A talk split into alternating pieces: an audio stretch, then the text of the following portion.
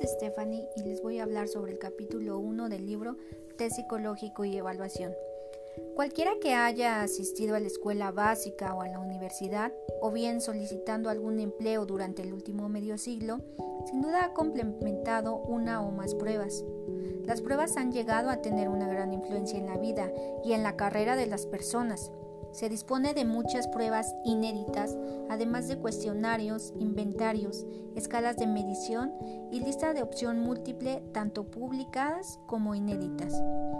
Siempre que se requiera de información para tomar decisiones con respecto a la gente o para ayudarla a elegir el rumbo de sus actos relativos a una futura situación educativa o laboral, se usa algún tipo de instrumento de evaluación. Desde el principio de la historia humana se ha reconocido que las personas difieren en cuanto a sus actitudes cognitivas, características de personalidad y comportamiento y que estas diferencias pueden evaluarse en cierta forma. Sin embargo, no fue hasta finales del siglo XIX cuando realmente se inició la evaluación del estudio científico de las diferencias individuales en cuanto a aptitud y personalidad. Las pruebas a principios del siglo XX. Tenemos a Alfred Binet con Theodore Simon. En 1905, Binet elaboró la primera prueba de inteligencia práctica. Frances Galton, el llamado padre de la psicología individual, Galton fue pionero en el estudio de la inteligencia y sus orígenes, hablando sobre los test como una profesión. El campo de la aplicación de los test psicológicos ha crecido rápidamente desde la década de 1920. En la actualidad se producen y distribuyen comercialmente cientos de pruebas. Después de la Segunda Guerra Mundial, las pruebas estandarizadas, en particular las orientadas a evaluar los aprovechamientos académicos, se expandieron por todo el mundo. Muchas pruebas de actitud y personalidad elaboradas en Estados Unidos se tradujeron del inglés a otras lenguas. Clasificación de pruebas. Las pruebas se pueden clasificar según su contenido, la forma en la que se elaboraron, el parámetro para cuya medición se diseñaron, el propósito de su aplicación e incluso de acuerdo con la manera en la que se administran, califican e interpretan. Aquí tenemos la prueba estandarizada. Posee normas.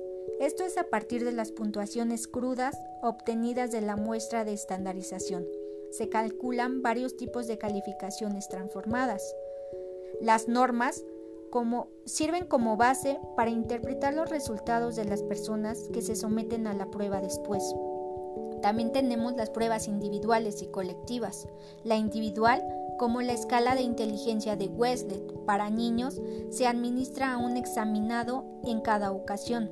La prueba colectiva, como la prueba de actitudes cognitivas, puede administrarse simultáneamente.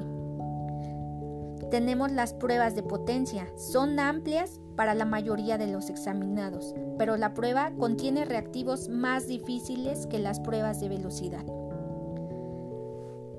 Tenemos las pruebas cognitivas, que intentan cuantificar los procesos y producto de actividad mental y pueden clasificarse como mediciones de rendimiento y aprovechamiento.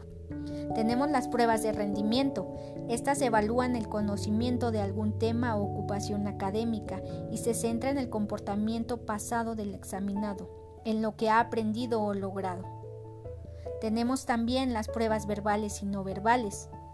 Las pruebas verbales que existen respuestas orales y escritas y las pruebas no verbales.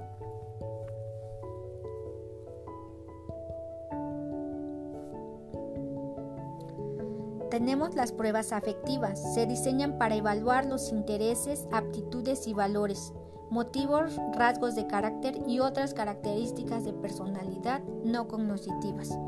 El objetivo principal de estas pruebas psicológicas en la actualidad es el mismo que el prevalente en todo el siglo XX, evaluar el comportamiento, las actitudes cognitivas, los rasgos de personalidad y otras características individuales, con el fin de ayudar a formarse juicios, predicciones y decisiones sobre la gente.